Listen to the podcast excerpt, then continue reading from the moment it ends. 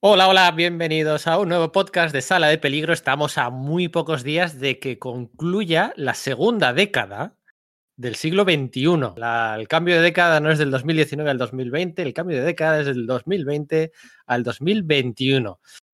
Eh, dos décadas del siglo XXI que dan pues para muchos cómics, evidentemente, y da pues para esas reflexiones de final de década en la que uno pues en su cabeza hace esas típicas listas de lo mejor de año, de lo mejor de década, de lo mejor de siglo.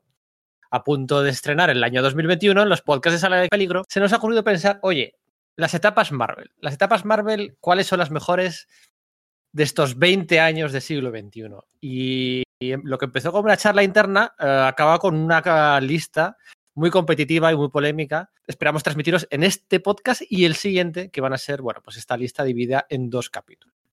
Solo hay una condición, solo nos hemos puesto una condición, y es que mm, estas 21 mejores etapas de Marvel en el siglo XXI tienen que ser de al menos más de 12 números, ¿vale? Tienen que tener 13 números por lo menos. Vamos a descartar etapas de 6, de 8, de 10, de 12 números, porque bueno, al final la lista queda muy, muy condicionada, ¿no? Entonces nos hemos puesto esta condición de hablar solo de etapas de más de 12 números, ¿eh? de 13 números en adelante. Para ordenar Apuntad los nombres, ¿eh? los cuchillos que tienen que volar por Twitter. Para ordenar las 21 mejores series de Marvel en el siglo XXI, están hoy conmigo Enrique Machuca. Hola Enrique, muy buenas, ¿qué tal? Hola, muy buenas, aquí con nuestra lista que, hombre, si algo podemos decir de ella es que realmente ninguno estamos de acuerdo con ella. Ha salido de un consenso que, que, a mí hay partes aquí que no me acaban de convencer, pero lo bueno es que a ninguno nos convence y seguramente a ninguno de nuestros oyentes. O sea que esto va a ser divertido, que es lo que nos gusta, hablar de TVO y divertirnos. Sí, ha costado hacer el consenso para elegir las obras y luego para ordenarlas. Hay sobre todo ese top 5 tan competitivo. Bueno, ha ido aquí unos piques tremendos. Hola Íñigo, muy buenas, ¿qué tal? Hola chicos. Y no solamente ha habido pique, sino que hemos hecho un, un alarde de contención.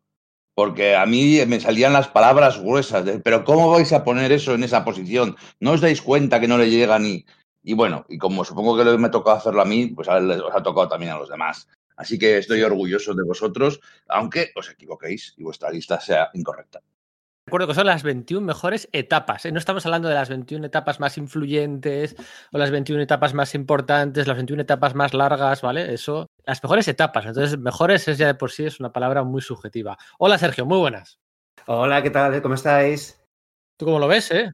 Yo es que, pues es que es eso, ¿no? Que tampoco de tan mal la lista. Es decir, no porque, porque sea, se adapte a la que yo haría, que no, ni de coña, sino porque al final, puesto el consenso no es tanto alcanzar lo que más de acuerdo esté la gente, sino en, lo, en lo, menos odiado, ¿no? En el fondo eso es lo, pues digamos, lo, lo, que podemos confluir la, la, gente, ¿no? No sé, no sé.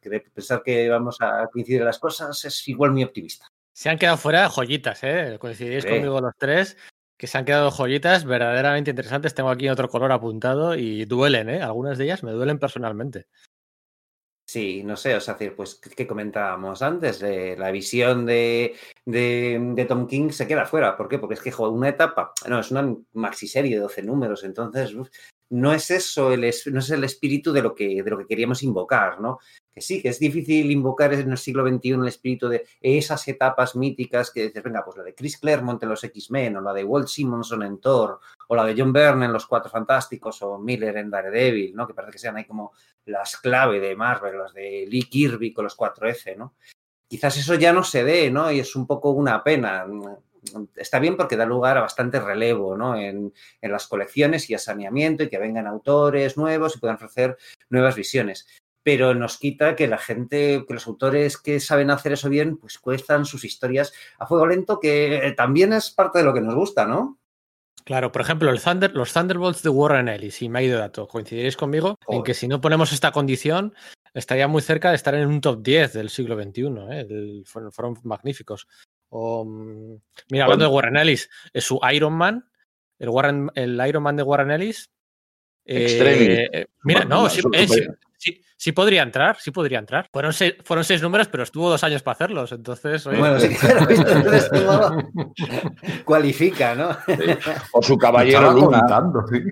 El caballero Luna también, es verdad. Sí, sí, sí. También otra serie muy definitoria, de gran calidad, pero que no, no, pasa el corte por estas condiciones que hemos puesto. Y es verdad que, que, antes teníamos autores que se llevaban años y años y años en la misma colección y ahora cuesta trabajo encontrar autores que se tienen más de dos años. Pero bueno, hemos encontrado y más de 12 números 13 mínimo y yo creo que de bastante, mucha calidad, aunque como siempre hemos, hemos dicho anteriormente, mejor dicho, esto va, va a haber sangre, ¿eh? porque va a haber algunos que van a rechinar y algunos de nuestros oyentes habituales nos van a, iba a decir, mirar al mar, sí, sí, sí, nos van, nos van a, a dar caña por redes sociales, estoy seguro. Bueno, venga, vamos para allá, vamos allá, empezando por el número 21 y vamos a llegar hoy hasta el número 11, ¿vale? Hasta el número 11. El próximo programa haremos un top 10 del 10 al 1 en forma de cuenta detrás. Mi nombre es Pedro Monge, este es el podcast de Sala de Peligro y esperamos que sobreviváis a la experiencia.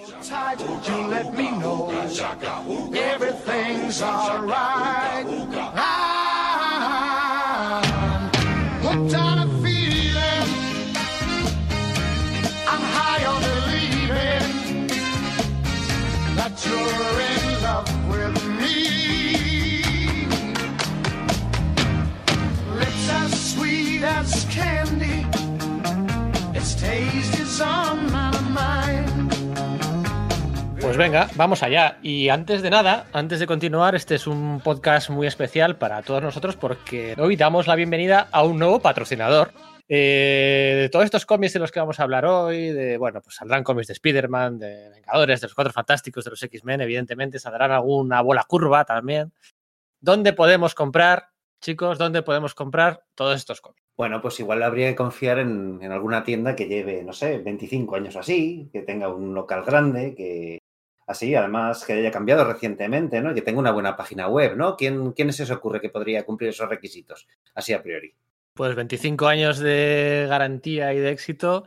Eh, no hay muchas tiendas en España que yo conozca. Sí, una de ellas está, está en Barcelona yo tuve ocasión de, estar allí una, una, vez, porque sabes que no he estado muchas veces en Barcelona, pero, pero, las veces que he estado, como siempre que vamos a una ciudad nueva, visitamos las tiendas de cómics y, y estuve en Universal, que creo que se ha mudado, ¿eh? quizás me lo pueda confirmar Pedro, ya no está donde fui yo a verla hace ya 12 o 13 años, se mudó, se mudó recientemente y la verdad que me encantó, ¿eh?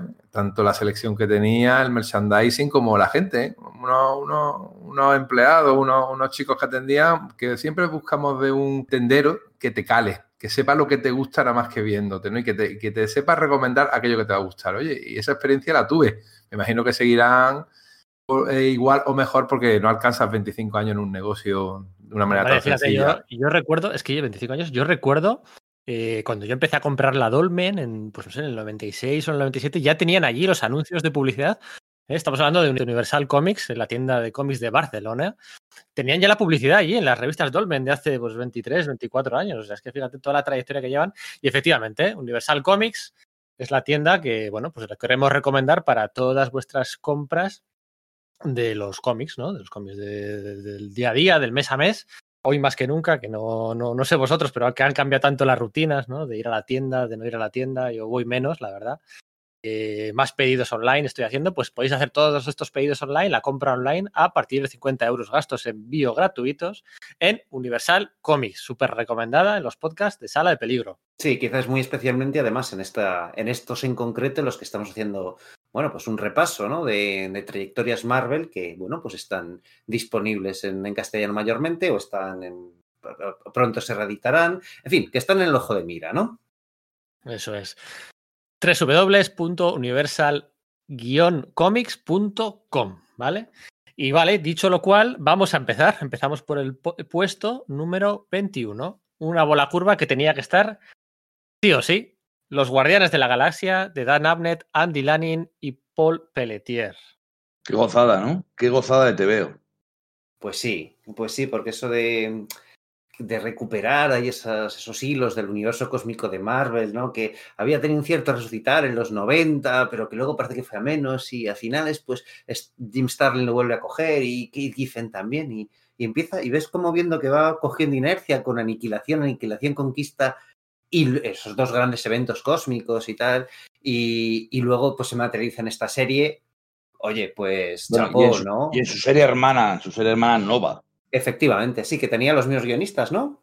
Sí, sí, sí, eran, eran series complementarias. Los personajes que iban de un lado a otro, hemos puesto Guardianes de la Galaxia por ser representativa y por todo lo que ha, bueno, lo, lo que ha fecundado, o sea, creado, ¿no? Una película eh, una franquicia multimillonaria basada en esos tebeos. En unos tebeos, unos personajes súper desconocidos, eh, muy diferentes, poco comerciales, porque son unos tebeos divertidísimos. Son unos tebeos que aprecian la continuidad, pero a la vez se pueden coger siempre de, se pueden coger como, como para, son bienvenidos, dar la bienvenida al, al lector nuevo. Son ah, épicos, son emotivos, construyen y construyen y siempre están tirando de las tramas para hacer que todas acaben confluyendo en una épica más difícil todavía. Y así confluyen con, además con otras sagas y con eh, esos años en los que Abner y Lanik manejaban el universo cósmico Marvel, para mí eran lo, lo más divertido de la, de la continuidad básica Marvel.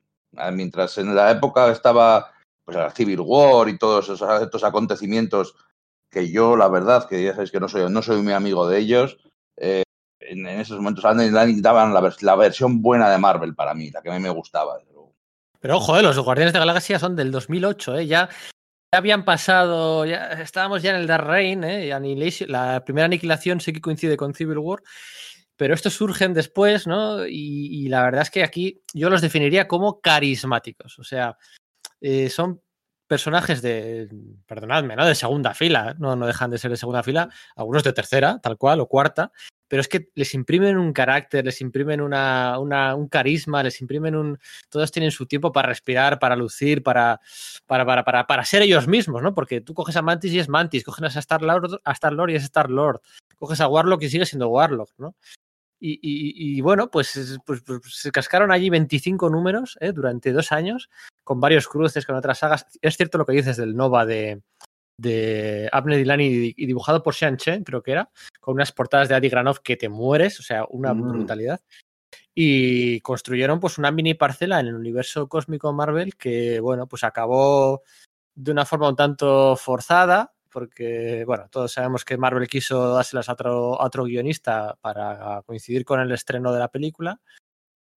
Cual me parece un poco injusto, ¿no? Porque ya que Abnett y Lanin y Giffen habían sido los que habían conseguido que estos personajes brillaran tanto, pues Oye, pues si va a haber una sí. peli, pues déjales que sí, sigan oye, con lo suyo. Es, y... es, eso es así, o sea, no lo sé, o sea, me refiero que igual me traiciona la memoria, pero tenía la idea de que la colección había concluido de forma natural, bueno, de forma natural, que por falta de ventas, quiero decir, el número 25 y que de hecho sus hilos acaban en, en, en el imperativo Thanos, ¿no? Y que, pero que paralelamente se está desarrollando la película y claro, cuando se va a estrenar es cuando le dan ese nuevo título a, a otro guionista en vez de, bueno, pues quizás habérselo dado a, a Abnett No lo sé, ¿eh? no claro. decir que igual tienes las fechas tú más claras.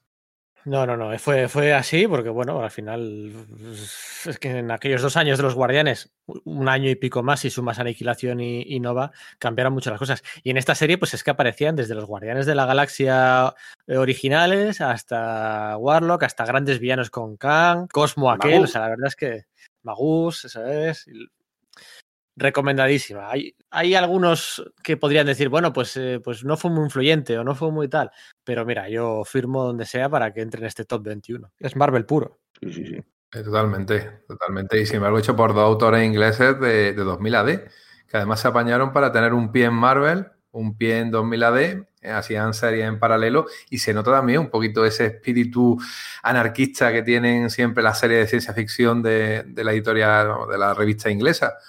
Eh, es un TVO divertidísimo. Tienen novelas de, de, Warhammer, creo que de Warhammer 40.000, por lo menos uno de ellos, ¿no? Entonces, Abner, creo que era, ¿no? chungo, sí, eso es. Eh, de, bueno, pues distintas superpotencias galácticas en enfrentamientos, uh -huh. rollos horribles y casi Lovecraftianos por, por medio, pues claro, también eh, lo tenían muy, muy, muy manejado, ¿no? Sí.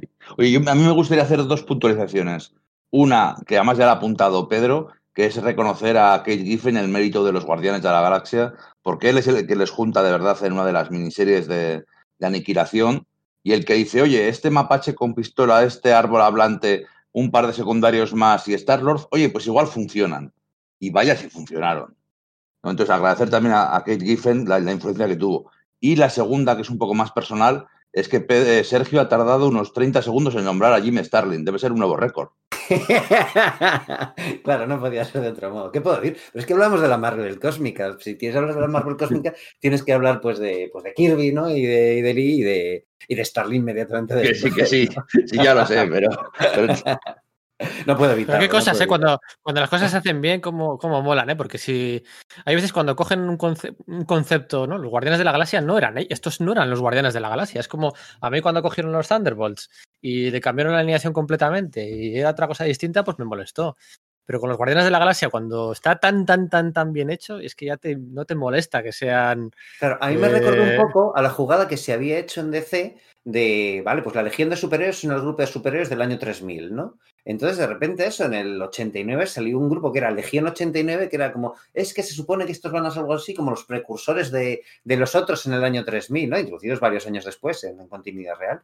Entonces, a mí la sensación que me dio fue un poco, pues esa misma, ¿no? Ese rollo de, vale, pues eh, aunque ya sabemos cómo funciona el universo Marvel y sus líneas temporales, y la de Guardianes de la Galaxia, los originales, los de finales de los años 60, de Arnold Drake y, Jim Collan, no sean los, eh, pues, eh, o sea, no sea la misma línea temporal, eje del, del universo Marvel, dices, vale, pues es que estos Guardianes de la Galaxia que nos están presentando ahora, a principios del año 2000, con eh, los despojos del universo cósmico, personajes que ya nadie quería utilizar, Star-Lord que ni siquiera era parte de la continuidad Marvel originalmente, sino que era, bueno, pues una cosa de los magazines en blanco y negro y tal, pues dicen, joder, qué, qué bien edificado está. Y además se preocupan muy mucho de hacer el homenaje debido, incluyendo pues también a Van Sastro y, y tramas de, bueno, pues de propias de los guardianes, digamos, originales, aunque sean originales son los futuros, ¿no?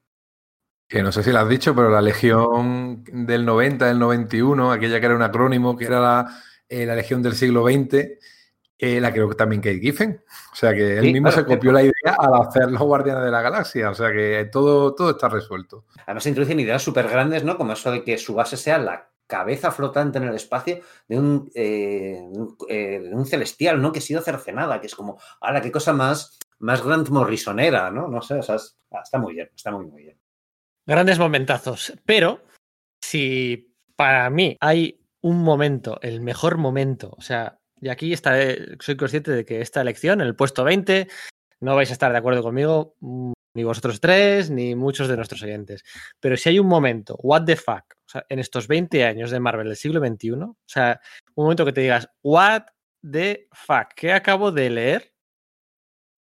Hay que mencionar el X Factor de Peter David. La etapa de X Factor en Peter David, eh, desde el, bueno, desde las postrimerías de Dinastía de M después de aquella miniserie de Mercurio, hasta que se renumeró la serie de otro volumen y todos tantos números, se cascó unos 70 números Peter David en X Factor, en su segunda etapa de X Factor, que para mí fueron durante aquellos años 2006, 2007, 2008, junto a Fábulas y junto al Capitán América de Bruce Baker, las mejores series mensuales que había en el mercado. O sea, no tenían rival, no tenían rival en carisma, en manejar personajes secundarios, en manejar, o sea, era una verdadera gozada. Y hay un momento que lo voy a contar porque no me contengo, y a ese que es un spoiler y que muchos no lo habréis leído, pero el momento en el que Madrox y y no puede dejar de es brutal, es gore, es, es, es, es creepy, es, es, no lo veía venir por ningún momento, que al final aquello, ¿os acordáis? Que, que estábamos en una temporada en la que no había nuevos nacimientos mutantes, en los que el, el complejo de Mesías, tal, no sé qué, y se salió, y se salió Peter David con la suya, con esta idea de lo más creepy. Bueno, es que a... es una, algo bastante común a, a David, ¿no? Eso de saber coger, examinar las capacidades de sus personajes, sus superpoderes y tal, y saber darles un giro a veces muy inquietante, ¿no? Recordad ese momento en el que pues a Hulk le, le cortan en el pecho con una hoja de adamantium, se pone la, la, mano encima para taparse la herida y claro, su factor regenerativo, que es muchísimo más potente que el de Lobezno y, que el de y que el de nadie, pues coge y al que se le cure la herida le, le, deja atrapada la mano dentro de su propio pecho y tiene que arrancarse de su propio pecho. Es una de las constantes de David y unas cosas por las que dices, es que eres un guionista perspicaz, observador y que luego lleva las cosas para construir momentos que que claro, parece que lo hace todo con mucha calma, con un espíritu un poco casi de No, no, pero lo o hace- algo así, pero no, no. Lo hace, para, lo hace para impactar, o sea, es que este es. le, le encanta cada año cambiar el rumbo de la serie de un lado para otro. eh, mira, comparte características con los Guardianes de la Galaxia. Son personajes de segunda o tercera fila: Madrox, Fortachón, Rictor, Sirin, Loba Venenosa. Y luego uno que había creado otro guionista en un evento para solucionar las cosas pues por la puerta de atrás de forma súper gratuita. eh, Peter David lo coge, este personaje, a Laila Miller, y le da, bueno, un carisma, un misterio, un- unos poderes, un, el sé cosas, ¿no? Y lo convierte en un eje central de la serie durante mucho, mucho tiempo, ¿no? Qué bien todos lo hace, ¿eh? Joder, Qué bien lo hace, ¿qué? Cómo coge el vacío, el personaje que no, que no es un personaje, que no tiene ni personalidad, y lo, y lo, lo convierte todo, vamos, lo cambia al centro de, de la serie y casi del universo Marvel, con sus cosas y con el giro sorpresa del sé cosas, de, de dónde viene su poder, que también es una pasada, es otro giro de esos que te tienen que encantar, Pedro. Sí, y luego, bueno, el giro sorpresa a Madrox, ¿no? También, el personaje central. Y es que resulta que cada copia de Madrox tiene una personalidad completamente distinta, aleatoria y a veces hasta peligrosa, ¿no? Y entonces eso hace el personaje mucho más interesante dentro de dentro del género noir, ¿no? Se aleja del, del cómic de superhéroes por, por muchos momentos, ¿no? Quizá en los villanos falte cierta carisma, pero bueno, esto es algo también recurrente en las historias de Peter David. Y bueno, pues es que, mm, pues sí, entra en el top 20, mm, el X Factor de, de, Peter David y bueno, dibujo de Ryan Suk, de, de- de mucha gente, pues por ahí pasaron muchos, muchos dibujantes. Em, probablemente la, la última gran obra de, Peter David, ¿no? Sí, el probablemente, y que esté en, la- entre las 20 mejores ya es algo, ¿eh? Era ya el canto del cine de un, de un autor que ya, eh, claro, la vida y las nuevas modas obligan, ha perdido mucho carisma y mucho tirón y apenas está trabajando. Bueno, no les pasa mucho y tener una carrera como la suya de 30 años es, es complicado llevarla tan bien como la ha llevado él. Es una maravilla. Es un, es un cómic hecho de desechos, efectivamente. Estaba ahí M también, la Monet, ¿no? La de. Uf, es que- y, y sin embargo, ¿Qué- nada qué- de ¿Y qué diálogos le marcaba Monet, eh? Eh, increíble. Era divertidísimo ese personaje. Supo salir airoso del crossover con Complejo de Mesías, que, que- que, bueno, le cambió un poco las cosas, pero salió muy, muy airoso. Tuvo luego el pollo aquel con Estrella Rota y Rictor y la polémica con Ron Liefeld, no se cortaba a la hora de cambiar las cosas. Y verdaderamente es una serie, una serie a recomendar. Escucha un segundo, Pedro. Fíjate que es- aquí estamos, hemos dicho que íbamos a, a discrepar y aquí es una serie en la que yo discrepo. Fíjate, reconociéndole que es cierto todo lo que, le- lo que has dicho y, y apreciándola como la aprecio, yo aquí hubiera puesto otra que, que luego, pues bueno, que por desgracia no va a salir, ya voy a hacer el spoiler, chicos, pero es los, los X-Force de Rick Remender. Yo aquí es la que hubiera metido. Pero bueno, hay que.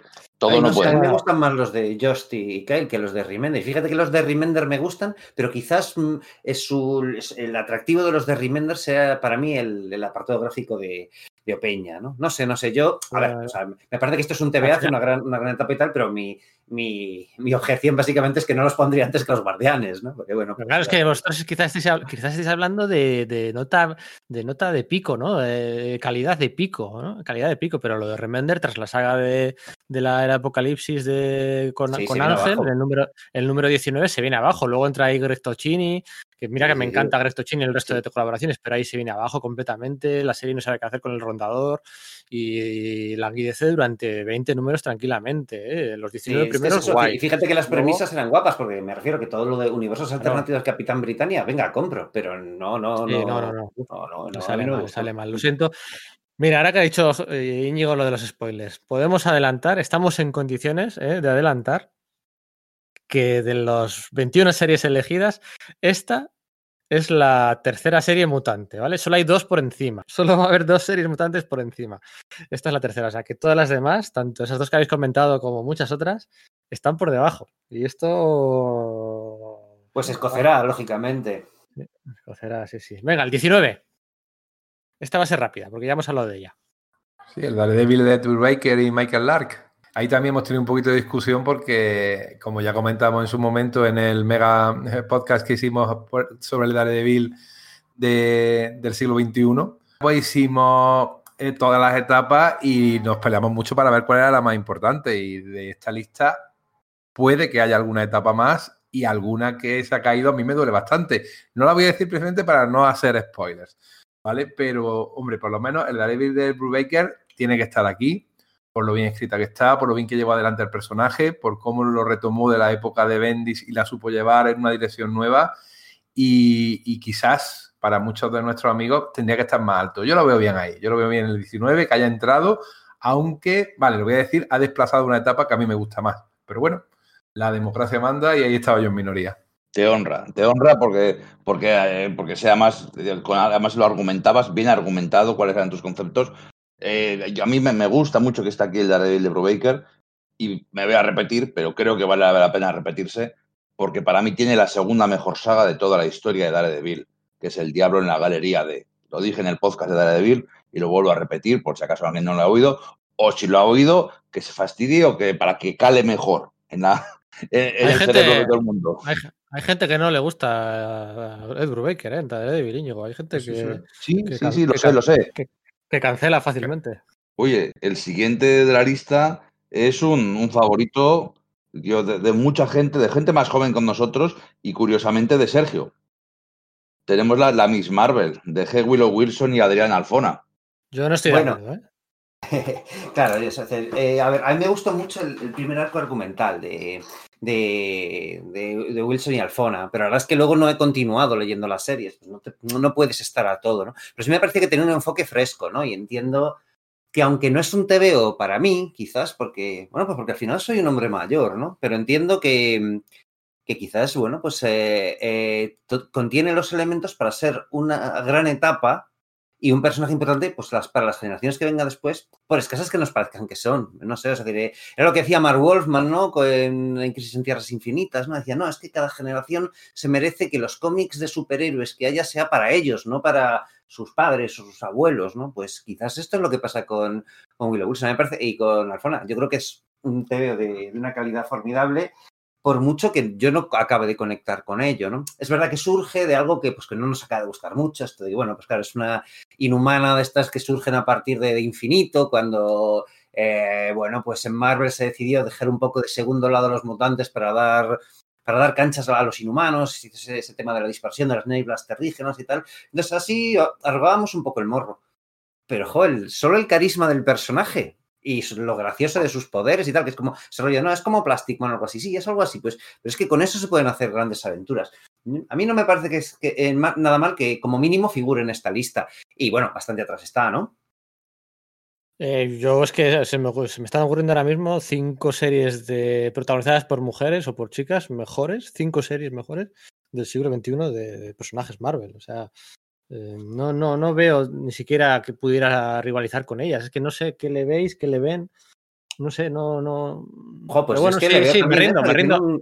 Me rindo al consenso general, pero bueno, luego me, luego me pasa con otra serie que de la que hablaremos, que yo no tampoco puedo con ella y es súper aclamada.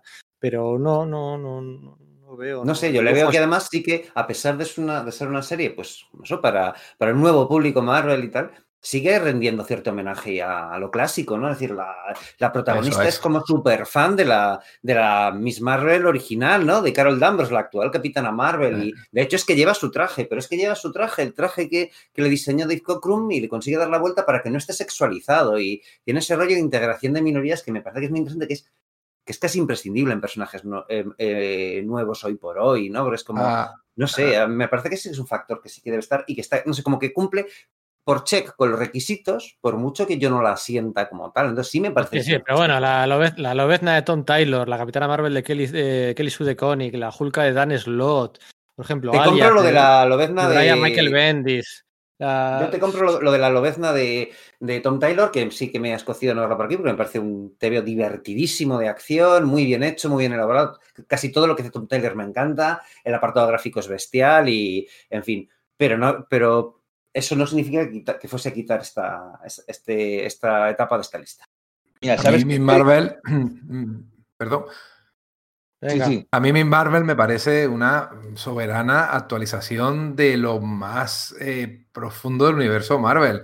Personaje adolescente de clase media con problemas de persona real y mm, una historia muy universal. ese crecimiento de ese personaje, ese ir yendo de la preadolescencia a la adolescencia y cómo va eh, afectándole, también demostrándote, porque siempre estamos que pensamos en personas adolescentes, en la famosa rabia adolescente, ¿no? La ira adolescente, y sin embargo, yo que trabajo con ellos, este, ¿no? efectivamente, en inglés, eh, sin embargo, yo que trabajo con ellos, también hay adolescentes bastante más tranquilos, y, y, Miss Marvel con sus problemillas de, de chica de su edad, eh, una adolescente tranquilona, con un entorno familiar muy interesante. Sabemos que G.B. Wilson es eh, la, la escritora, es una musulmana conversa y su experiencia dentro de la comunidad musulmana la, la vuelca en, esta serie presentándola como lo que son el 99,99% de, de sus miembros, personas normales y corrientes, con sus ideas, con sus costumbres,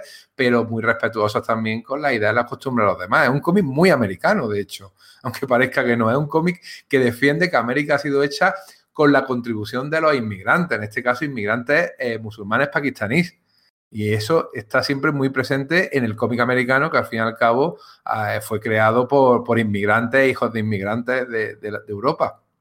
Sí, pero luego tú coges, pero que sí, que todo lo que quieras, pero que tú coges luego los cómics, que yo, yo no sé si no sé si leéis, habéis leído los cómics, luego coges los cómics. Sí, claro, los... y, y no, no, no, no, le veo, o sea, Adrián Alfona, mis dieces, ¿eh? de hecho, luego va a salir otra vez y no creo que sorprenda a nadie, pero no sé, no le veo esa. A mí sí me divierte mucho, ¿eh? A mí me divierte, me gustan las aventuras como la... las cuentas, de una ingenuidad muy, muy, muy agradable. La, la Peter o sea, Parker yo... del siglo XXI, pues mira, chicos, no. O sea, podría bueno. serlo, sí, sí.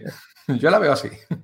Que ahí el problema quizás es que después de Willow Wilson no le acaban de coger el punto. Ahí yo no, quizás lo que dudo lo que ha dicho antes Sergio, de que sea un personaje con más recorrido, más allá del que les quiera dar la mercadotecnia, porque sabéis, por ejemplo, que ha sido el personaje principal o el que más se ha destacado sí, bueno, en el nuevo eso, videojuego. O sea, eso ya no sí, lo sé, es que por dónde irá ese. Vengadores, y, es que tiene que ver eso, los Vengadores de Wade. Es que, o sea, claro. yo, no, me acuerdo, lo, has dicho, habéis dicho lo de infinito. Sale la Moon Girl y el no sé diabólico y es una serie mucho más divertida, también con un personaje de minorías, con un personaje. Bueno, ¿Qué dices? Eh, ni de coña, que no, que no. Que Moon Girl no mola más que, que Miss Marvel ni de coña. Vale, bueno, nada. No, eh, vale, vale. ¿Sabéis, ¿sabéis, cuál, ¿Sabéis, cuál, me mola muchísimo a mí y nadie habla de ella? La imparable avispa. Ah, la verdad es que sí, está muy bien. Sí, sí, sí. sí súper sí, bien, es un TVO. Mira, no, super no guay.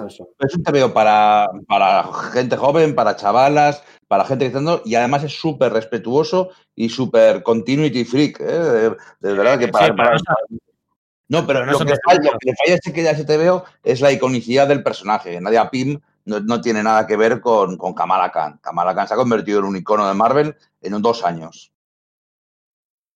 Bueno, dos años. Eh... Eh, eh, salió en 2014, en 2016 ya era la leche. Ah, vale, sí, vale. Eh, puesto 17. La primera serie de Vengadores que sale en, este, en esta clasificación, en este puesto 21. Eh, será la primera y única Ahora más. Estamos hablando de los Vengadores de. Jonathan Hickman. ya sabes, ya sabes que yo aquí me vengo muy arriba. Claro, pues es que además a Hickman le hemos dedicado un podcast en sí mismo, así que supongo que los, eh, nuestros oyentes se darán una idea de lo que nos puede gustar esto, ¿no? Dale, Íñigo. Tengo que decirlo, ¿verdad? Claro. Diles que nos vamos a Marte. Diles que es el fin del mundo. Diles que necesitamos guerreros y héroes y lo que necesitamos son vengadores. Metes eso en el primer número y de ahí ya me tienes, tío. Nah, donde esté lo de he mandado a mi mejor negociador que se quite el resto. Bueno, también, y como es hace un montón más. Y es que solo, solo a mi Thor ya tiene tres o cuatro momentos, y el Capi, y Iron Man, y, y Perión, y todo lo que monta allí, toda esa épica gigantesca con todo el universo Marvel en juego, con conceptos cada vez más locos y más asombrosos y más oscuros, porque es una, ficción muy oscura en, la que los personajes son llevados a, lugares muy, muy, vamos, tienen que llegar a hacer un montón de cosas que van contra su mural y aún así está bien escrito porque, porque están en, contra las cuerdas todo el rato entre la espada y la pared como nunca se ha visto. Estuvimos hablando siete horas de, de Jonathan Hickman, siete horas, algo así creo que fue, y, y, y, hubiéramos seguido hablando porque nos vuelve locos.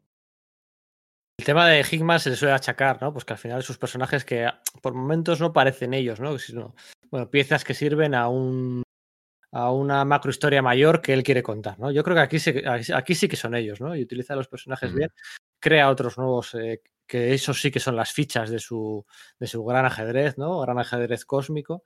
Y, todas las sagas son potentes, no se, se, desinfla, porque tú dices, bueno, el crossover con Pecado Original dibujado por Lenin Francis Yu, y dices, un poco mierda, pero ¿qué va? O sea, es un, son esos viajes temporales que van dando esos saltos hacia adelante, en el que lleva al extremo el conflicto entre Capitán América e Iron Man, lleva al, extremo el conflicto multiversal de las tierras Marvel, lleva al, conflicto, al extremo los, los Illuminati, la relación entre Namor, Pantera Negra, desaparecen Lobezno y Spider-Man, que son conceptos que habían introducido otros guionistas en Los Vengadores unos años antes y bueno, pues Hickman sí están allí, pero no les utiliza, están de fondo y luego acaban desapareciendo. O sea, son de verdad los Vengadores, ¿no? Son los Vengadores en la primera línea, ¿no? Thanos, eh, mm, funciona estupendamente, ¿no? Y aunque haya muchos conceptos misteriosos y, juega un poco, hay un poco de trilero, que es el Doctor Muerte, Owen Reese, tal, eh, funciona de lujo. Eh, estamos hablando, por supuesto, de Vengadores y Nuevos Vengadores, las dos colecciones, ¿no? Claro, porque, forman parte de un todo. De hecho, a mí, si me tuviese que, que, decantar por una, me gustan más Nuevos Vengadores porque todos esos conflictos de los que estáis hablando, de moralidad, de, no sé, o sea, se dan más quizás en, Nuevos Vengadores, ¿no? Esos enfrentamientos, pues, de, de, caracterización entre Pantera Negra y Namor, que da que esa, esa fricción da lugar a muchísimas situaciones muy, muy, muy interesantes. O eh, es verdad, pues no, que al Capitán América le hacen un poco lo que a Batman Identity Crisis, que Ping, sí, vale, de acuerdo, pero es que lo utiliza muy bien. Y el apartado gráfico es que me parece que es sobresaliente. Es que incluso la otra serie, ¿no? Es que empieza, pues lo, he dicho antes, con Jeromo Peña, ¿no? Que, que sí me encantaba con el, en el X Factor, en el, perdón, en el X Force de, de, Remender, pues aquí no te digo nada, ¿no? Y sí, pues a mí Lane Yu pues no me gusta tanto. Pero es que incluso los que son un poco, ah, los que tienen un par de números de hacer cosas, pues lo hacen muy bien. No te digo nada, pues ya de, de, de Deodato, no los Vengadores. No sé, es que Creo que no hay mucho más que añadir después de lo que dijimos en su día, pero es, creo que es, pero sí que, hay que resaltarlo, ¿no? Además, demuestra además esta serie lo grande, lo enorme, lo vasto que es el universo Marvel y que Jonathan Hickman creo que se está llegando a convertir para mí en el Morrison de Marvel, en el tío que sabe cómo manejar el universo Marvel, que lo conoce y que lo tiene dentro de la cabeza, que no se limita a una pequeña parcela o a otra parcela, que es capaz, lo está demostrando ahora, eh, y quizás hablemos de ello más adelante, quizás no, en la serie de mutantes, eh, está demostrando que puede realmente eh, hacer él solo todo el universo Marvel y además crearnos las, mostrarnos los personajes tal y como son, como lo habéis dicho. Jonathan Hickman se merece, mm, no son si uno o más puestos en, la Marvel del siglo XXI porque es uno de los nombres que, la ha construido, sin duda alguna.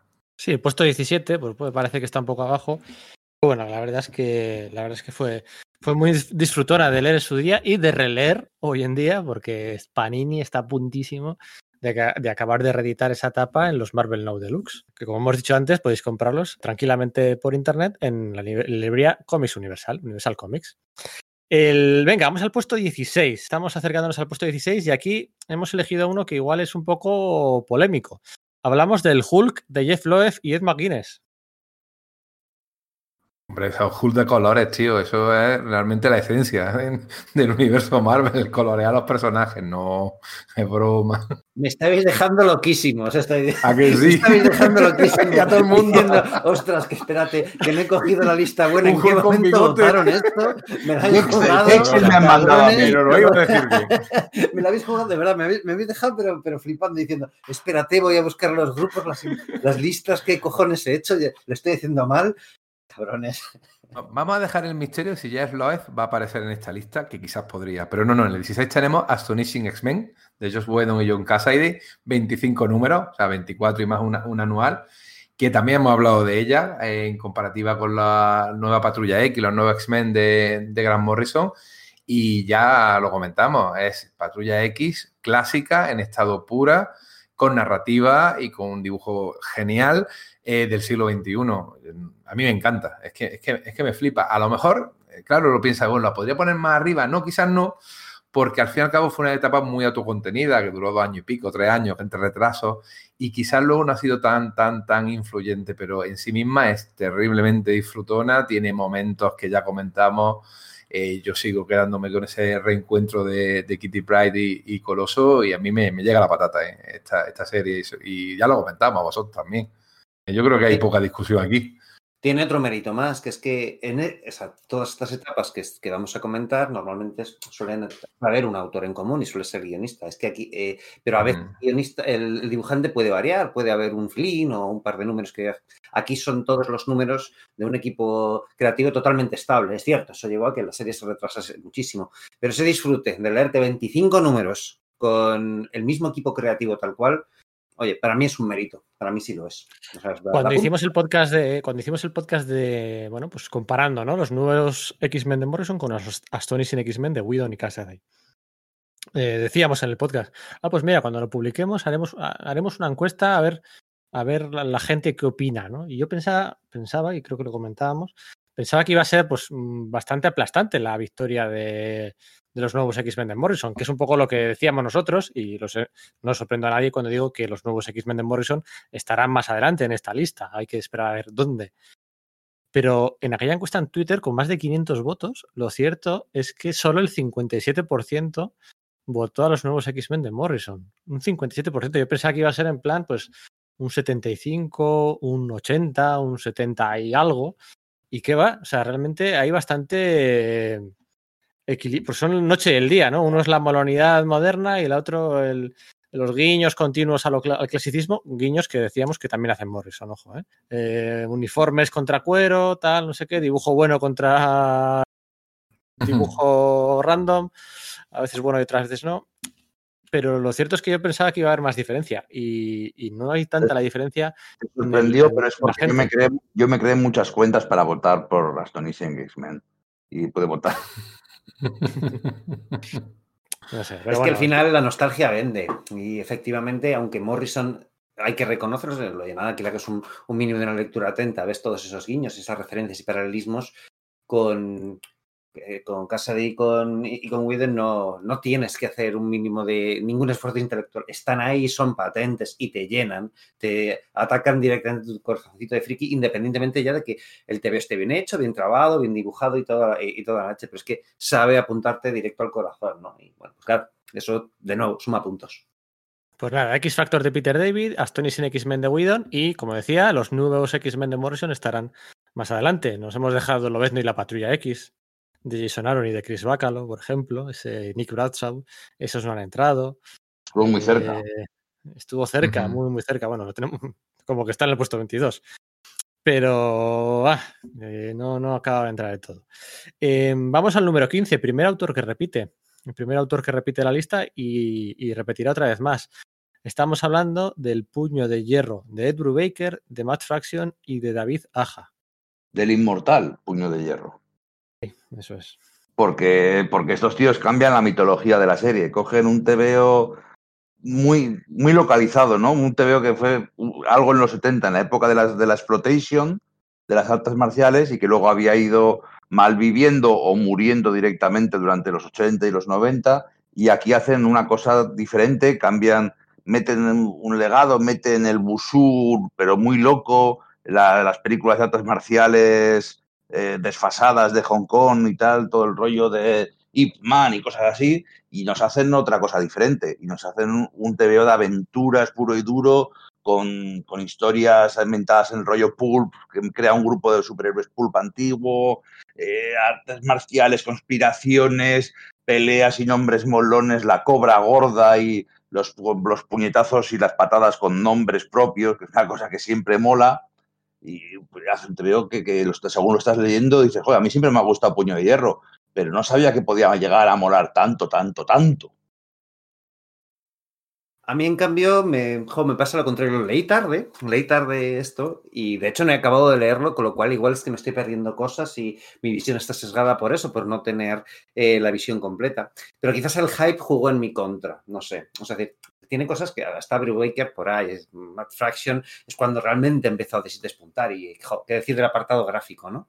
Y a mí Puño de Hierro me gusta mucho, pero no soy un, loco de ello y entonces no hay forma de que nada desplace al Puño de Hierro de los años 70 de Claremont y de Zúñiga, y, perdón, de Zúñiga, de, Sí, bueno, de, ay, lo diré, de, no me acuerdo, otro, otro dibujante filipino que ahora se ha reeditado su, su, su, etapa en blanco y negro y la de ver, ¿no? No hablo de eso, hablo de que eso suponía que era por lo menos tan bueno como el, el, Capitán América de, no sé, de, de, Brubaker. Y pues estaba todo ese rollo de mm, lo que has comentado, ¿no? El tema Pulp, el tema de las artes marciales, el, tema del legado, el hecho de que recuperase a John Hammond, que era, pues eso, el eh, Amazing Man, que era un superhéroe de la Golden Age, de, de, pues que es de, licencia libre, ¿no? Con los tiempos, porque, bueno, pues nunca se renovó su, eh, su licencia y, bueno, pues hoy por hoy es del dominio público y que fue ahí donde se inspiraron Roy Thomas y Jill Kane para crear a a, a, puño de hierro, ¿no? Entonces, esa idea de que lo recuperasen y le hiciesen parte de un legado, que le fuesen cambiando y tal, era como, jo, esto me va a gustar seguro.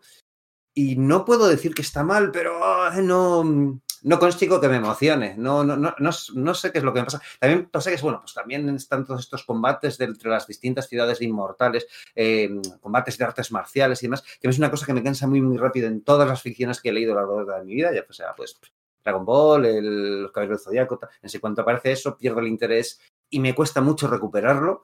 No sé si es eso, si es un, un tic la mío. culpa es. La culpa es mía, ¿no?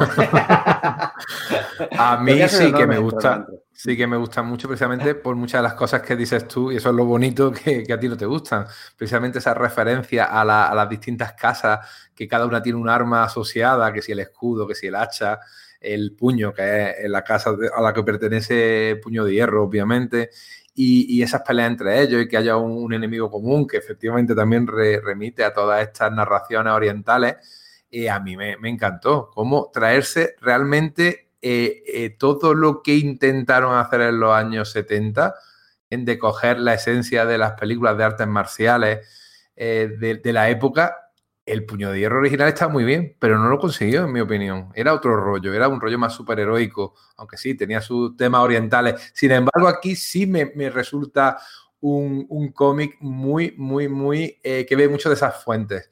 Y claro, ahora mismo, que hace poco eh, estuve leyendo el, la Firepower, la nueva serie de, de Kirkman, me recordó un montón también a esto. Digo, mira, el espíritu sigue ahí, sigue ahí potente y es que me gusta a mí mucho la, las cosas que tienen con las artes marciales. Tengo que reconocerlo y aquí me, me ganaron, sí, pero eso, lo hicieron muy eso, bien. Lo de, yo coincido contigo con lo de Firepower, me gustó mucho, ¿no? Y, y luego lo mm. mismo, que no es que yo sea súper flipado, que sí, que me gusta mucho pues lo de Claremont y Rudy Nebres, que era el, que, el hombre que no salía, y, y Bernie y tal. Ajá. Pero no se trata de que su sombra sea demasiado alargada como para que me la oculten. No, no, no, eh, no hablo de eso, simplemente que no, no conecté, no te sé decir. A mí, a mí me volvía loco. Yo recuerdo esperar los tomos, que además la edición de Panini original en España, con unos tomos, tomos grandes, de tapa dura blanca, que era preciosa, la, la espera de los tomos me, volvía loco. Y los conceptos, y el destaparse de Matt Fraction como un tío que, que, tenía algo que decir, una voz propia, ¿no? Para, mí fue un TV muy, muy, muy importante. Bueno, y ahora estamos una vez más en el número 14 con los Cuatro Fantásticos y la Fundación Futuro de Jonathan Hickman, Steve Epstein, David Eggleston y algún otro compañero, algún otro dibujante más. Pues también hemos hablado de ellos, pero vaya gozada, ¿verdad? Vaya, vaya reimaginación, vaya re traer al siglo XXI a los Cuatro Fantásticos. Y etapa larga, ¿eh? si sumas todos los números, etapa larga de las que decía Sergio de, de hace 30, 40 años, con, con, una idea muy clara en mente, con todos los personajes, eh, con un Red Richards, con todos los personajes por delante, pero con un Red Richards eh, principal, con, con, Franklin, con Galactus como, como el heraldo de Franklin, que es otro momentazo, con, con esa Fundación Futuro, con personajes de las distintas eh, mini mitologías de la familia de los Cuatro Fantásticos. Supo encajar muy bien a los chavales, ¿no? que parecía que siempre estaban en segunda, en segunda fila y nadie sabía muy bien qué hacer con ellos. Amenazas más grandes que la vida, con ese consejo de Reeds, entrando como súper tapado además, ¿no? porque entró en una miniserie del, del Reinado Oscuro, de, de, uh -huh. de, los Cuatro Fantásticos, vino a sustituir a Mark Millar, en una etapa que había sido un poco así, eh, que sí que no, y la verdad es que se hizo con el pulso de la serie enseguida y nos dejó a todos súper super flipados. Tiene, bueno, pues eh, a los, incluso a los que llevábamos mucho tiempo leyendo cómics nos, nos, nos creímos, ¿no? Nos creímos esa muerte de Johnny Storm, fíjate, por, por, un momento nos, nos la colaron pero es que lo hizo tan bien y tenía las ideas tan claras que parecía que, que podía ser así, ¿no? Con, luego con, con Spider-Man, con esos uniformes blancos, con, con, el Doctor Muerte, con tantas cosas con esos con episodios autoconclusivos centrados en los distintos de Rod Richards.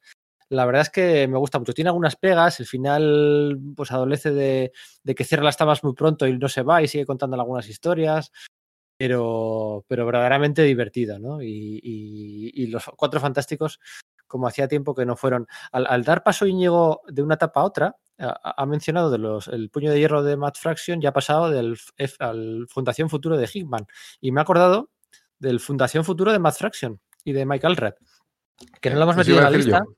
Lo hemos metido en la lista, pero he hecho una asociación que no la había hecho hasta ahora, ¿eh? Math Fraction FF, y hay una etapa muy maja ahí, ¿eh? Me ha pasado igual, o sea, el, el rollo de que fuesen dos horas seguidas, de que acabemos de hablar de Fractions y digo, anda, esto no, no lo hablamos, ¿no? Y sí, Sí. estará muy bien, también su Fundación Futura. Sí, sí, sí, Sí, claro, un poco ahí, un poco rara. Aquí, eh, fue publicada aquí en tomos, si no recuerdo mal. Sí, en tomitos dentro de seis números, sí. mientras los cuatro fantásticos iba, iba en grapa, ¿no? La que hacía con Mark Bagley. y, bah, Así es. Sí, sí, eran las dos- las dos series hermanas, pero se publicaron de forma diferente, cada una de ellas. Y, y bueno, sí que se desinfla un poco, pero la verdad es que está muy bien. Pero bueno, los cuatro fantásticos. Y Por cierto, Hick- por cierto. Hickman otra vez. Sí, eso iba a decir, que hablamos de Jonathan Hickman y claro, eh, ahora mismo Jonathan Hickman está publicando lo- su Patrulla X, ¿no? La Patrulla X, que vamos a hacer el spoiler de una vez, no está aquí, porque ha tenido un comienzo brutal con el famoso House of X y The Powers of X, y está teniendo las diversas series con un montón de series paralelas, pero no sabemos a dónde va, creemos que, que va bien encaminada, yo estoy disfrutando mucho de los cómics mensuales, pero todavía no tiene un final y, y además no tiene, estamos hasta muy lejos de ver ese final. Con lo cual, pues bueno, eh, me pare, nos parecía, creo que nos parecía a todos, demasiado pronto para incluirlo, ¿no? Aunque Hawkspox solo por ellos mismo pudiera valer, ya son 12 números, no entrarían en la lista, ¿no? Eh, Yo lo estoy, que- yo estoy siguiendo la serie, la estoy siguiendo en, en grapa americana, ¿no? Porque me lo prometí, ¿no? Cuando, cuando me gustó tanto Hawks- Hawksbox, dije, me compro la grapa americana. Estoy comprando X-Men, Nuevos Mutantes y he dejado Ex- Excalibur. No sé si he hecho bien. Em, la estoy comprando en Radar Comics. Me llegan los cómics todos los meses. El paquetito de Radar Comics me llega a casa, nada, en 48 horas lo tengo en casa perfectamente, con mi descuento de, de, siempre, eh, gastos de envío gratis por 19,95 euros, ¿vale? Por encima de ese precio, los gastos de envío son gratis y te llegan en 48 horas, poco más. Pero nunca está, tengo que decirlo, los X-Men nunca está lo primero lo, encima de la pila de lectura, no está. Y, y cuando lo pido, lo pido con ganas, pero luego no es lo que más me apetece leer. Mm, Algo pasa.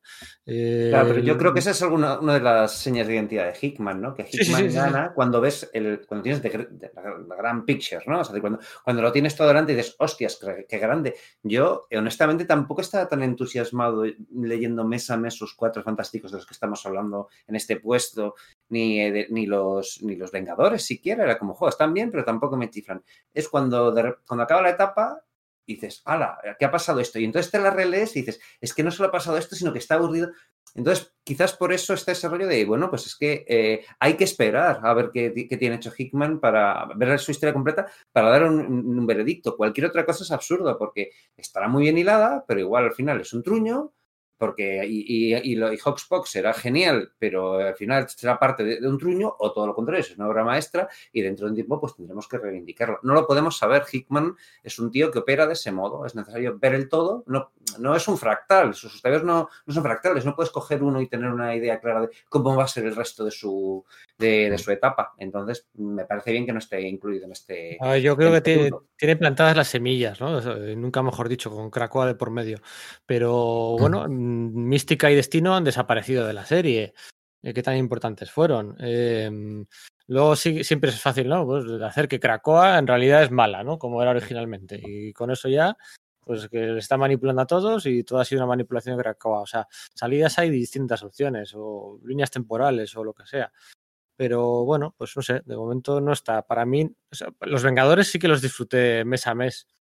Eh, cuando los estaba leyendo. Los Cuatro Fantásticos también, la verdad es que también.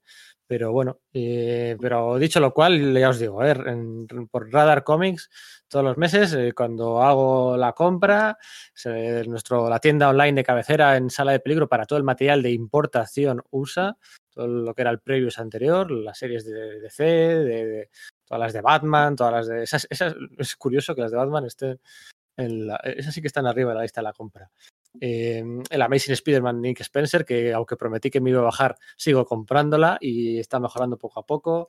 Bueno, pues, pues ahí está eh, la tienda de Radar. Mira, yo Comics. recomendaría otra más para comprar en Radar Comics, que es una que no ha entrado en esta lista y, y me duele que no sea así, pero que, que, después de lo que acabo de decir respecto a Hickman, pues tengo que decir que sería el Daredevil de Chizarsky, ¿no? Yo sé que no estuve en el, en el podcast que radicasteis a Daredevil, donde digamos que, bueno, llegasteis a un consenso de cuáles eran sus mejores etapas, pero la actual de Chip Zarsky a mí me parece sobresaliente, a la altura de las mejores. Y sí es una etapa que creo que, que bueno, que se beneficia de, de, ser comprada mes a mes en, en Radar Comics, eh, pues con, con, esos apartados gráficos que tiene. Es verdad que el segundo arco argumental perdí un poco, pero bueno, es que no sé, o sea, lo que está creando ahí eh, Zarsky con, con, sus colaboradores gráficos, Fornas incluido y, y tal, me parece uno de esos tebeos que sí que hay que ir comprando mes a mes, que son de las dos grandes series que, que se están publicando ahora por parte de, de Marvel y bueno, encontraremos otra de, de, ellas probablemente en otro punto de esta lista, ¿verdad? Está claro sí. que, que, esta lista va a moverse mucho si la, si la retomamos dentro de 5 o de 10 años y que quizás alguna de estas obras, el propio Patrulla X de Hickman o bien este Daredevil que has comentado, seguro que puede que esté pero yo, la siguiente, estoy seguro de que va, a estar, que no la quitaríamos, no la, no la, moveríamos, que son los Runaways de Brian Cabogan y Adrian Alfona. Vuelve a salir Adrian Alfona, ¿eh? tiene dos obras en, en, esta, en esta lista.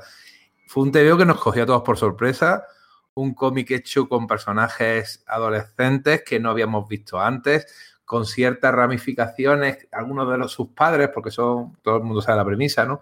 Son unos chicos que son hijos de supervillanos que no sabían que eran hijos de supervillanos, algunos de ellos creados para la ocasión, otros habían aparecido, no recuerdo dónde, en algunas series muy, muy, muy lejanas, en pequeñas apariciones que no tienen una más mínima importancia, y sin embargo construyó una serie, una relación entre esos niños que huían efectivamente de sus casas, que no querían eh, tener el legado de sus padres, unos padres que habían hecho un pacto con un demonio de otra dimensión, para básicamente conquistar la Tierra y destruirla y quedarse ellos al, al, mando de lo que quedara de pie, que a mí me encantó eh, leerla en su momento. Eh, Bogan, que se prodigó relativamente poco pues, en, en, Marvel, ¿no? Hizo cositas en Ultimate, en Ultimate, hizo cosas de Lobezno, pero es esta, esta serie la que yo creo que lo marcó y lo puso delante de los lectores de Marvel. Los de Vértigo ya, ya lo conocían, con su, con su obra y anterior la de que y el último hombre que yo, salía. Yo le he dado todas las vueltas que he podido para ver si podía colarlo en el top 10. O sea, mira que le he dado vueltas Ajá. a la lista, a ver si, porque la verdad es que para mí sí que es una de mis etapas favoritas. Eh, incluso más Está arriba. muy bien ahí, ¿eh? No, sí, está sí, bien, en la meta de la lista, ¿eh? 13, ¿no? Mal número si no crece, sí. pero, pero me hubiera gustado un poquito más, me hubiera gustado un poquito más porque la verdad es que las horas de disfrute, sobre todo cuando ya luego sobre la marcha va in, imbricándolo todavía más en el universo uh -huh. Marvel, se saca de la manga aquellos eh, solitarios con Turbo, con Darjo, con no sé quién que salía por allí. La verdad es que es una, una, una serie muy de la muy de la Marvel del final de la etapa de Bill Gemas y Joe Quesada, de la experimental, ¿no? De aquellos de aquellos proyectos pues, que, que, eran con personajes nuevos, que de verdad les, les ahora ya crear, crear personajes nuevos, eh, pues, pues, todos se lo llevan a, a, a, sus creaciones propias en el mercado independiente, ¿no? Ya no, ya no hay tantos. Tsunami, si no recuerdo mal. La línea ¿Cuál? aquella que. Línea Tsunami. Era la única que de hecho sobrevivió de, de, esa, de esa línea. Él sobrevivió a la línea y continuó su propio rumbo sin, sin aparecer el sello o sea que yo duró muy poco, una línea de cómics para adolescentes y para gente más joven con personajes nuevos y fue la única que realmente merece la pena, es verdad. Y es lo que sí, tú dices, bueno, poquito fue llevando un universo pero, Marvel. Y... Mm, también estaba Sentry, Alias, el encapuchado, tantos personajes nuevos que, que debutaron aquellos números, pero es que los Runaways al final fueron, con, con Bauhan, fueron dos volúmenes, no sé, 18 y 20 y pico números, con un dibujo que te mueres de impresión, una gozadera y con personajes verdaderamente carismáticos que cuando, cuando estabas, no sé si tenéis vosotros la impresión, cuando estabais leyendo la serie, no tenéis la sensación de que, eh, que, había que disfrutarlo al máximo porque luego nadie iba a saber, o sea, nadie iba a saber qué hacer con esos personajes, como así, como sí. así ha sido, ¿no? O sea, era como, eh, vamos a disfrutar esto porque, porque luego no, no va a haber manera.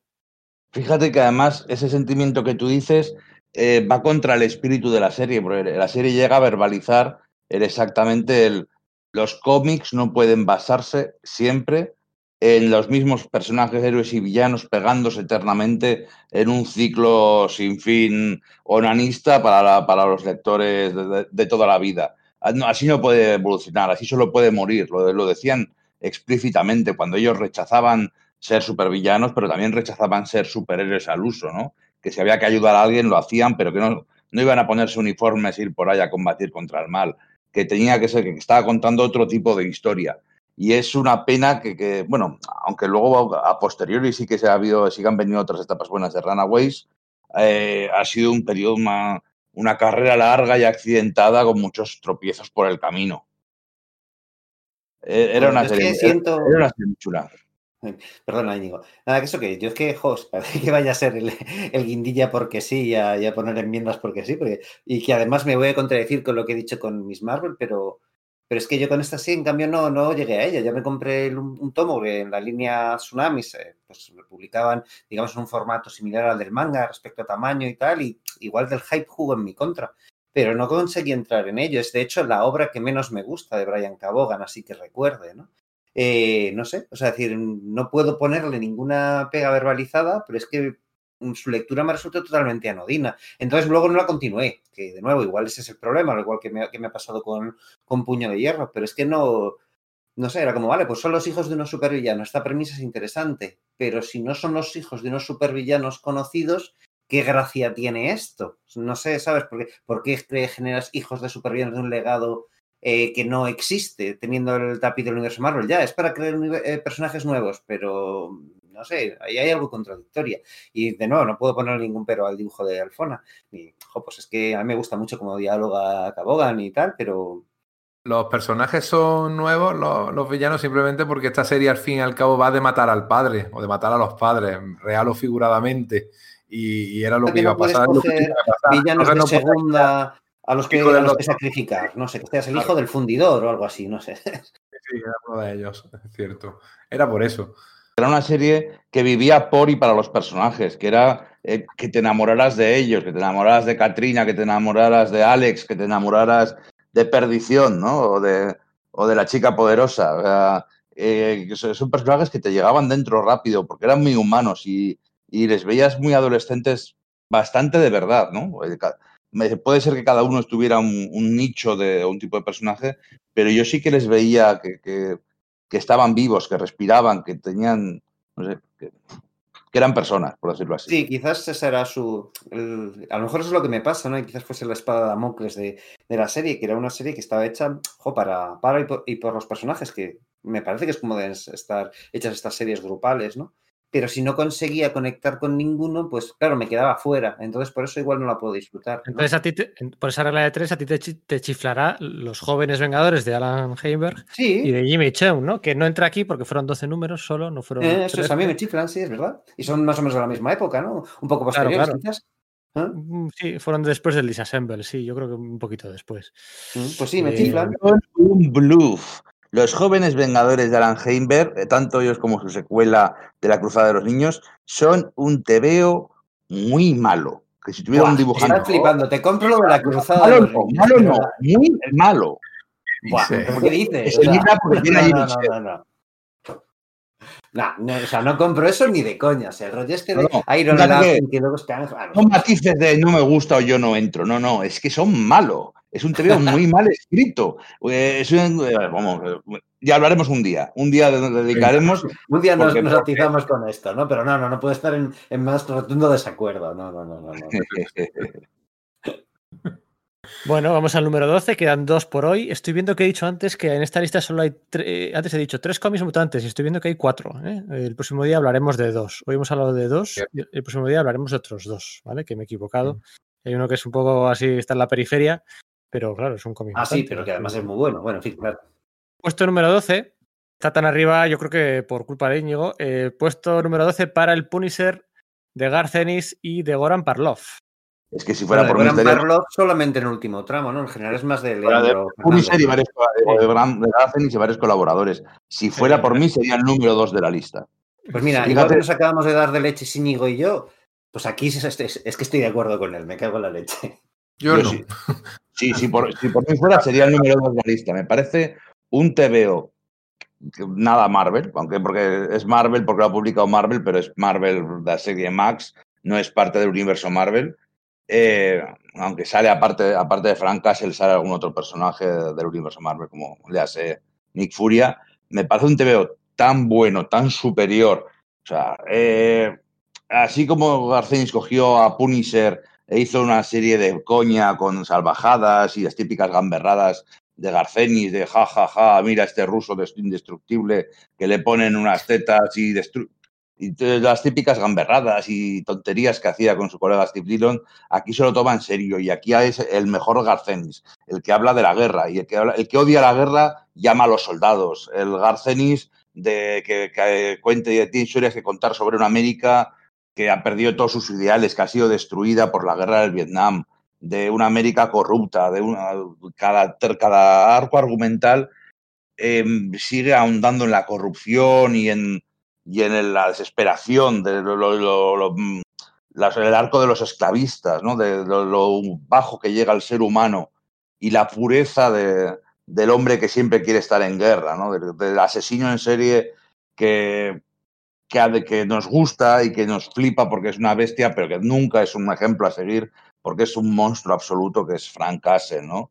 Que es ese hombre me parece súper básico en la obra, ¿verdad? O sea, no sé, es como que mientras que en el resto de obras de Punisher de mayor o menor calidad casi siempre se ha atendido desde los años 80 a esta parte, ya hablamos de, em, de Punisher, el Punisher de, Mike Zeck y de, eh, y de Steven Grant con nuestro amigo Piñol y tal, digamos que desde aquí de esa parte hasta aquí, pues de alguna forma se trata de justificar la, postura de, de ¿no? Aquí no, aquí es enormemente crudo. Frank Castle no es mejor que la escritura que mata, o quizás solo un poquito, pero pero te se, Ennis se, ocupa de marcarte eso. Y es un TVO muy chungo, de abismo existencial, de mm, cosas, de contarte cosas muy feas sobre, sobre el ser humano, de, despojarte de esperanza y hacerlo bien. No sé si me explico, un desarrollo del artista, te muestra una, cosa tan, tan horrible, pero tan bien tramada que de alguna forma no te causa horror, sino que te, te complace la, el, el, pues eso, el, contemplar un, un, objeto tan, tan vivo y tan, y, tan bien hecho. No sé, los dibujos me parecen también esos bestiales, ¿no? Tanto la, pues las intervenciones de, pues de Leandro Fernández o las de Goran Parlov, que Goran Parlov, eh, pues claro, luego se ha ido con pinche de él en, esa, en esa versión que tenía dentro de esa, de esa misma línea que era, que era Max, ¿no? Para, para Nick Furia, y ese final que le da con Richard Corbin, ¿no? Pues no sé, a mí me parece una auténtica pasada y si yo lo hubiese querido más alto, entiendo que no es un personaje Marvel y mucho menos esta versión, pero me parecen los mejores TVOs de Marvel de, pues de toda su historia y uno de los mejores TVOs de Garcenis, que no es fácil de decir esto, porque bueno, dices, no, es que es un trabajo hecho para una, para una gran mayor, que igual es más alimenticio, ni siquiera es dentro de un sello tan especial como Vértigo. No, no, sí, que era dentro de la línea Max y lo hace muy bien. A mí me parece soberbio. Y que son otros 60 números y que a día de hoy sigue sacando miniseries. Cada dos años o tres años nos saca una miniserie más hablando sobre la guerra del Vietnam, hablando sobre las, las guerras sucias de la CIA que ha tenido por todo el planeta y con Frank Castle por allí en medio, ¿no? Eh, yo lo tengo muy, muy alta estima. Puedo entender que, que no sea plato de, de, para todos los gustos, eso lo tengo claro, pero bueno, para mí es una pasada. A mí, sin embargo, igual que me divirtió muchísimo el Punisher que hizo anteriormente con, con Steve Dillon, que es verdad que era una parodia, pero uno acababa por pensar que ese personaje o te lo tomabas paródicamente o alguien que en cada número se mata a 10 o 15 personas no aguanta una serie y sin embargo en este Punisher Max él intentó que aguantara. Y a mí me parecía un personaje que sí, que entraba en las situaciones, las situaciones que las leía eran muy interesantes, que si eh, los trapos sucios de la CIA, el tráfico de personas, un montón de temas muy, muy intensos, muy, muy profundos, pero el Punisher entraba y salía y como entraba salía, realmente no le veía yo al personaje que, que le pasara nada, ni físicamente, sí, lo podían herir, le pasaba físicamente cosas, pero al final da igual, se curaba, no, tendría que estar ya muerto y no, no, al revés. En, el siguiente arco argumental estaba como si no hubiera pasado nada, seguía igual. Ellos te mantenían que era ese veterano del Vietnam, que ya tenía que tener sesenta y pico años, si hacían las cuentas, y sin embargo eh, hacía una acrobacia y, una, y unas proezas físicas que mm, en un cómic supuestamente realista no tienen cabida, y sobre todo que emocionalmente el personaje no me decía nada. Porque sí, entraba en los sitios, era como una especie de. te conducía como lector a los sitios, pero no, te implicaba. A mí no me implicó emocionalmente. No, no me parece a mí un cómic que está muy bien dibujado, está muy bien escrito. Eh, Ennis es un dialoguista estupendo, pero yo no lo hubiera puesto en esta lista, pero está porque, hombre, a vosotros os gusta mucho, tiene sus méritos, obviamente, pero no, no, no es un cómic que a mí lo disfrute emocionalmente. Lo puedo disfrutar a lo mejor técnicamente, sí, pero no, no, de la manera que a mí me gusta disfrutar realmente los cómics, más allá del análisis.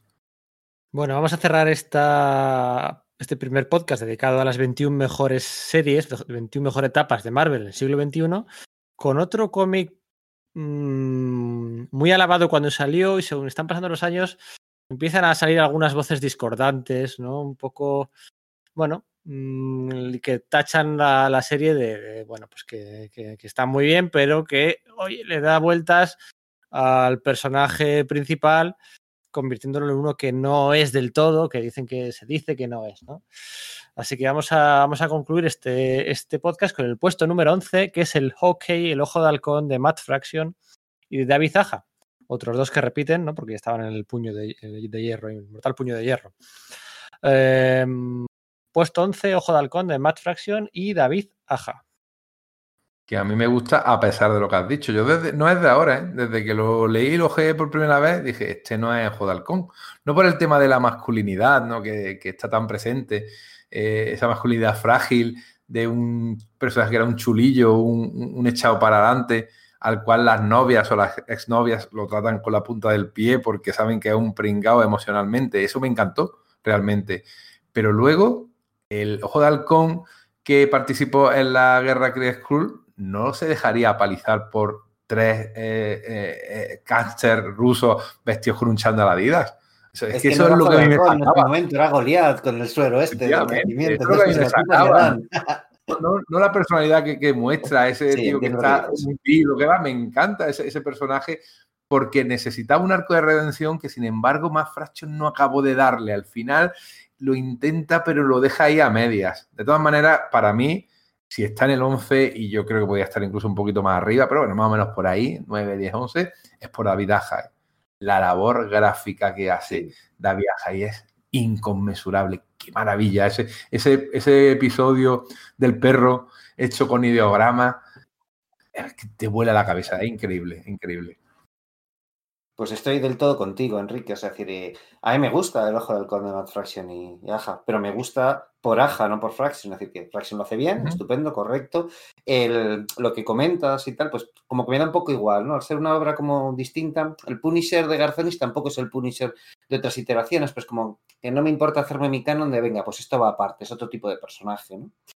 Pero, joder, es que gráficamente, la narrativa, el dibujo, todo lo que los hallazgos visuales, que seguro que Fraction también metió mano en eso, ¿eh? No me cabe duda que sería una colaboración. Pero, pero sí, para mí es la parte visual lo que, lo que convierte esto en algo que, se merezca estar aquí, aquí, así de arriba en la lista, ¿no?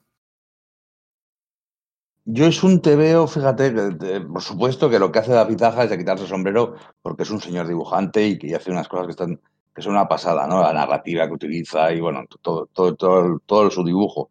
Pero a mí es un TVO que es que me cae antipático.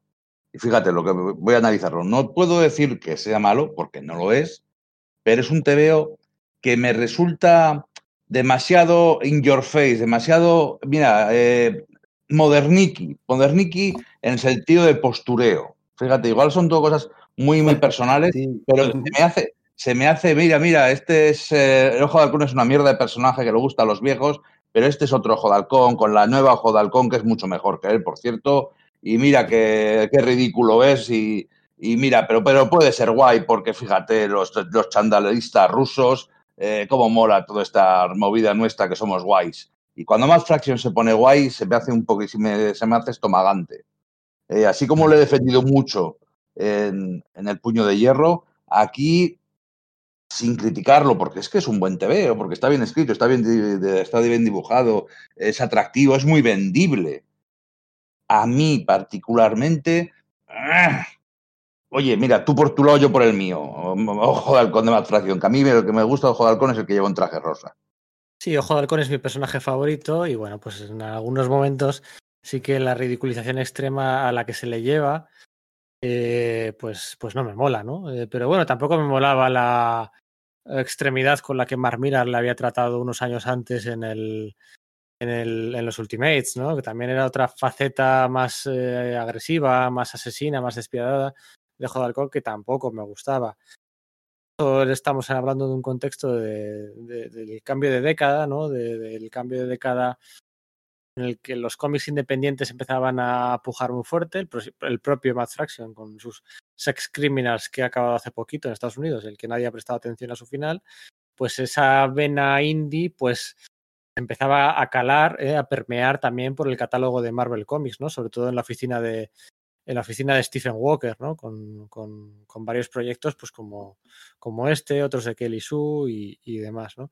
Entonces, aunque no me acaba de gustar del todo, eh, sí que el carisma que aportaba Kate Bishop, eh, la falta de un enemigo, un enemigo um, superheroico, me refiero, ¿eh? un enemigo pijamero, pues funciona muy bien. Tuvo muchos retrasos, se hizo muy, muy, pero claro, es que el, buen dibujo, pues no se hace no se hace lento en muchas ocasiones, ¿no?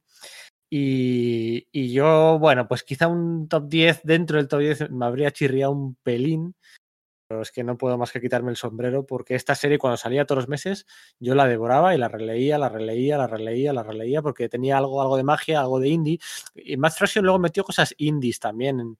Eh, intentó hacer una serie con, con, los defensores que le salió mal. O sea, intentaba, bueno, algunas cosas le salían bien y otras le salían mal, ¿no? Pero, pero esta le salió, le salió de 10 y a David Aja, el número aquel de Pulido, eh, bueno, pues, pues oye, eh, de 10 con esto, con esto acabamos. Oye, ¿os parece que repasemos la lista para que la gente, bueno, pues se quede un poco con las obras sí, pero que se quede sobre todo con el orden que le hemos puesto? Vale, perfecto. Si queréis, eh, empiezo yo, ¿de acuerdo? Mira, en el Venga. número 21 tenemos los Guardianes de la Galaxia de Dan Abnett, Andy Lanning y Paul Pelletier. En el número 20, X Factor de Peter David y Ryan Suk. En el número 19 tenemos el de Devil de Andrew Baker y Michael Lark. Y en el número 18, Miss Marvel de Willow, eh. Willow Wilson y Adrián Alfona. En el 17, Los Vengadores de Jonathan Hickman. En el 16, Astonishing X-Men de Joss Whedon y John Cassaday. En el 15, Iron Fist, Puño de Hierro, El Inmortal, Puño de Hierro de Ed Brubaker, Matt Fraction y David Aja. Y en el 14, Los Cuatro Fantásticos y la Fundación Futuro, FF, de Jonathan Hickman, Steve Epstein, Dale Eggelsman principalmente. En el número 13, Los Runaways de Brian Cabaugan y Adrian Alfona. En el 12, El Punisher Max de Garcenis con varios colaboradores. Y en el número 11, Ojo de Halcón eh, o el Hawkeye de Matt Fraction y David Aja. El Hawkeye, sí. Eh, una, una mini, enmienda, mini, enmienda en el Miss Marvel de efectivamente G. Willow Wilson y Adrian Alfona también se acredita y se reconoce el trabajo de la editora Sana sí. Amat como co-creadora del personaje. Sí, no, no, lo hemos mencionado y quizás sea, sea haya estado fea la omisión, sí. sí ha, quedado, ha, quedado, por fuera, pues, eh, el, alguna serie de Matthew Rosenberg también, ¿no? No, no, yo creo que en el próximo programa quizás sería interesante algunas de las series que podrían haber sido y no fueron, también comentarlas, aunque fuera por encima, ¿no? Porque algunos de nuestros amigos dirían, y la mía, y la mía, la que a mí me gusta, pues sí, se ha considerado, pero no, no ha caído, ya está. Es una lista. Muy bien, no ha salido, no ha salido, no ha salido nada de Spider-Man, no ha salido nada de, de Capitán América, no ha salido nada de. Bueno, bueno, quedan cosas por, quedan cosas por salir bastante potentes y otras pues que evidentemente pues van a quedar fuera, no sé, que, cosas obvias que van a quedar fuera, pues a ver, no sé, eh, pues el, el Hulk de Dan Slot que comentaba yo antes. Ese sí que me ha dolido. Sí, Ese sí que me ha dolido. Es una putada. ajá. Pero no hay sitio para todo, es lo malo, porque sí que es un TVO muy bueno. ¿eh? El Thor de Straczynski va a quedar fuera y bueno, pues en su día fue con, con Kuiper, fue muy potente. El primer año, wow, fue una gozada. Sí, sí, sí. O los Thunderbolts de, de, de Fabián Nicieza. Que también Eh, son de- los Thunderbolts de. Fabián Izquierda, pero claro, que a ver, el, el 2001, en 2001, 2001 en enero, a ver, espera. Claro, hubiesen entrado. De todas formas. No, no entran los de Busiek, pero sí los de Nicieza. ah, Bueno, este son eh. cómics del siglo XX.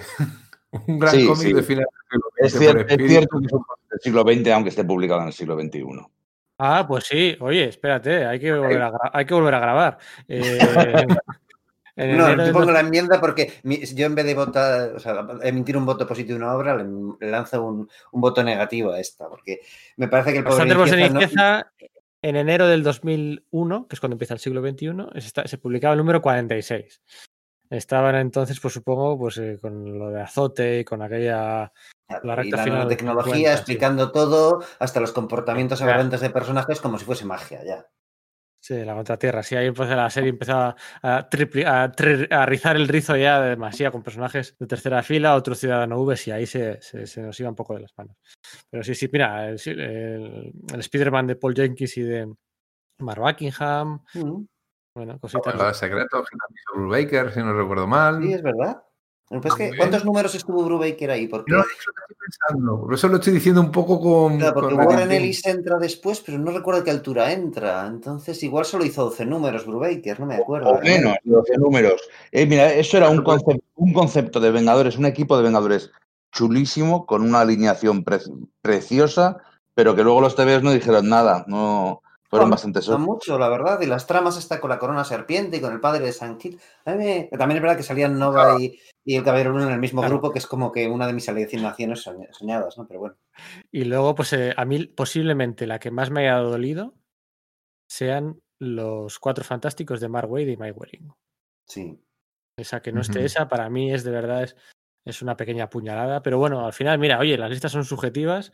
Nos vamos a hartar de ver listas este, este final de año, eso está clarísimo. Y cada uno tiene la suya y se puede discrepar con, con respeto y con, con- con conocimiento de causa, ¿no? Al final es lo que es lo que importa. Esta es la nuestra y la acabaremos en el podcast, pues supongo que en el de la semana que viene, ¿no? Si, si salvo hay un cambio de planes de esto, y habrá que ir pensando a ver si hacemos una de. Claro, hacer una de DC es como repetir el podcast de Jeff Jones, ¿no? Básicamente. Y también tendría mucho que ver con el podcast de los 50 mejores, de, de los 52 mejores eh, autores de DC. Sí. La verdad.